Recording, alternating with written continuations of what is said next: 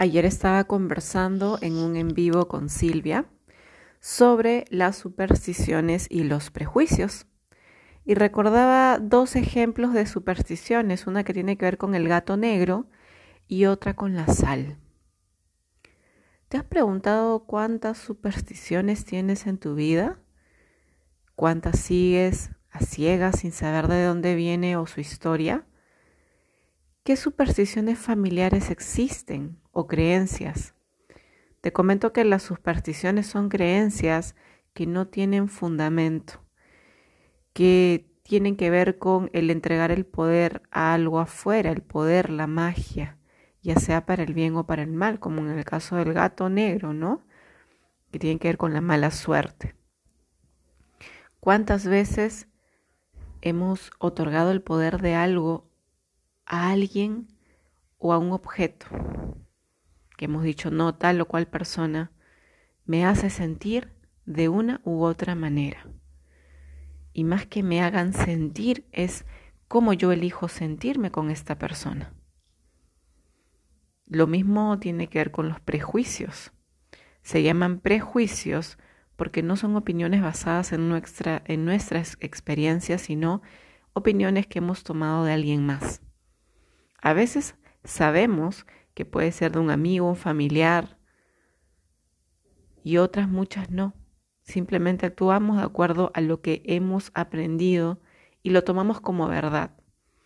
Los prejuicios raciales, religiosos, sociales, tienen que ver con opiniones de alguien más que hemos tomado como verdad. Que al final estos prejuicios influyen en nosotros y hacen que discriminemos a los que creemos no son iguales a nosotros. ¿Alguna vez te has sentido discriminado o discriminada? Pues yo sí, y te voy a contar una pequeña anécdota de cuando yo tenía más o menos 10, 12 años, estaba en el colegio. Y recuerdo que en mi colegio había varios descendientes japoneses. Nos tocó justo hacer una encuesta en las calles. Para esto yo he vivido en una provincia de Lima, Guaral, que está como a dos horas. Y en esta provincia hay o había una buena cantidad de descendientes japoneses. Una gran parte se fue a Japón y otra está aquí en Lima. Bueno, te cuento que me enviaron a hacer una encuesta, creo que fue el profesor de psicología, y teníamos que filmar, hacer la encuesta y luego encuestar en la Plaza de Arma algunas personas, un promedio de 30 y filmar algunas.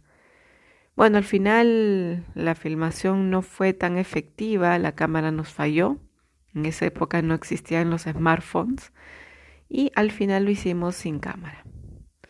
A mí me tocó encuestar como a 10 personas, de igual manera a mis dos compañeras.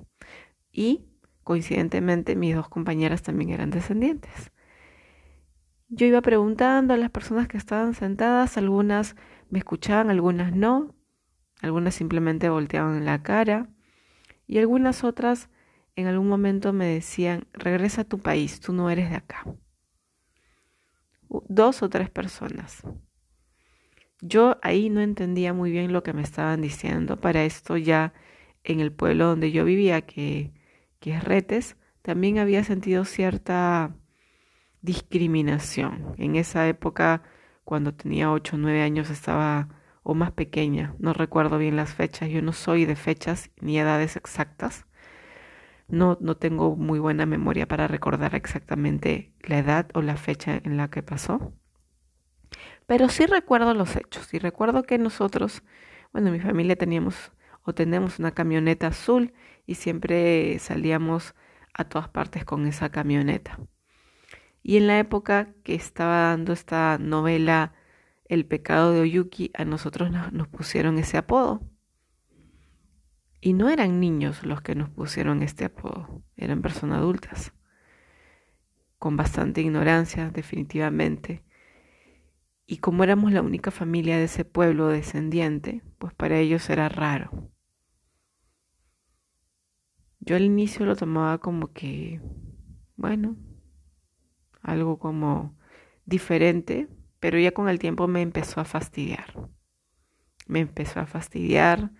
Yo no interactuaba mucho con la gente alrededor y empezaron a decir que yo era que como yo estudiaba en otro lugar, me creía mejor o diferente. Y simplemente yo intentaba no sentirme discriminada ni mal cuando me pusieran apodos. De esa forma he vivido mi vida un poco, como sintiéndome no parte de. ¿Por qué? Porque me, me hacían sentir así. Y porque yo cuando era pequeño no tenía herramientas para poner límites, para decirme molesta, porque era una falta de respeto hablarle así a un adulto. Entonces me callaba y mi abuela de cierta forma también evitaba evitaba decir lo que le pasaba. Entonces ella también vivía así y yo aprendí a vivir así. En mis cuatro paredes, podríamos llamarle. Es más, mi casa en Guaral tiene, tiene un cerco de como dos metros de altura. No es por nada. ¿Sí? Entonces fue así que crecí sintiendo como que no era mi lugar. En algún momento era como estar en un lugar donde no era bien recibida. Y muy parecido sentían mis compañeras, porque también era el mismo patrón. Sí, es como que nos juntábamos entre nosotras para sentirnos acompañadas. Cuando llegué aquí a Lima fue algo similar. En la universidad al menos no sentí tanta discriminación, sino por el contrario me sentí bastante aceptada pero siempre encontraba gente que me ponía apodos sin mi consentimiento. Me decían China, Chinita, y yo al inicio me quedaba callada, pero luego empecé a sentir rabia y a responderles.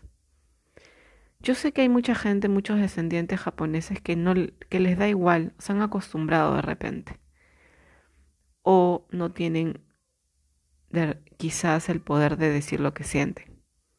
No lo sé. Yo la verdad es que no entiendo que hasta creo que les gusta que les digan chinos o chinas. A mí particularmente no me gusta porque yo tengo un nombre. Me gusta que me digan por mi nombre. No me gusta que me pongan apodos, porque para mí los apodos son como una burla de tu nombre, o como que te etiqueten. Sí, es mi punto de vista. Yo respeto a la gente que le encantan los apodos. Porque quizás el apodo se lo dio alguien a quien ustedes amaban. Y para ustedes significan una muestra de cariño. Pero yo entendí los apodos al menos desde la discriminación. He venido trabajando ese tema, aceptándome. Y ahora puedo decir que si me dicen lo que me digan, la verdad ya no me afecta. Es como, ok, no me gusta, sí, definitivamente. Y pido que no lo hagan pero ya no me pongo tan, tan fastidiada, tan molesta. ¿A qué voy con todo esto? De que los prejuicios pueden hacer que nosotros filtremos la realidad, tratemos a, a las personas de manera diferente, sin conocerlas. Ahí viene la parte de la ignorancia y el miedo. No conocemos algo y actuamos de una manera discriminatoria, desde el miedo, haciendo sentir a la otra persona que no es bienvenida, que no tiene el mismo valor que yo.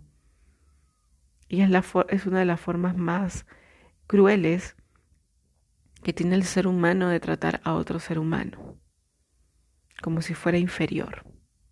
Quizás en algún momento lo has hecho porque yo aprendí a defenderme y también aprendí a discriminar porque me discriminaron.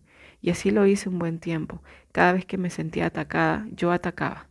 Hoy cada vez que siento fastidio, molestia, pido por favor que se me respete. Y cuando no es así, me retiro del lugar o pongo límites. Ya no estoy a la defensiva ni tampoco respondo de la misma manera. En algún momento escuché a un coachí decir algo así como la mierda se paga con mierda. El golpe se paga con golpe. Yo particularmente no estoy de acuerdo, porque ahí me pondría al mismo nivel de la persona que me está haciendo el daño. Y si yo no estoy de acuerdo con eso, ¿por qué voy a hacer lo mismo? Antes quizás lo hacía porque no tenía herramientas ni recursos, pero hoy elijo otra cosa. Hoy elijo decidir qué quiero. Y hoy lo que quiero es poner límites. Enseñarle al otro que no me gusta. Especificarle que no me gusta. Y si estoy en mi derecho, exigirle un trato respetuoso. Pedir respeto y ofrecer respeto es un privilegio que nos pertenece a todos. Es un derecho que nos pertenece a todos. No importa la raza, no importa la religión, no importa el género, no importa. Todos merecemos respeto y respeto es no discriminar al otro y no ser discriminados por ser diferentes. Espero que si en algún momento lo has hecho, reflexiones sobre eso, porque eso habla mucho de ti, habla de tus miedos, de tus temores, de tu inseguridad. Tú puedes opinar siempre y cuando tu opinión no lastime al otro, siempre y cuando tu opinión no degrade al otro. Mi nombre es Eiko Caldas y yo soy especialista en autoconocimiento y desarrollo personal. Espero que este tema te haya ayudado a clarificar un poco cómo estás viviendo.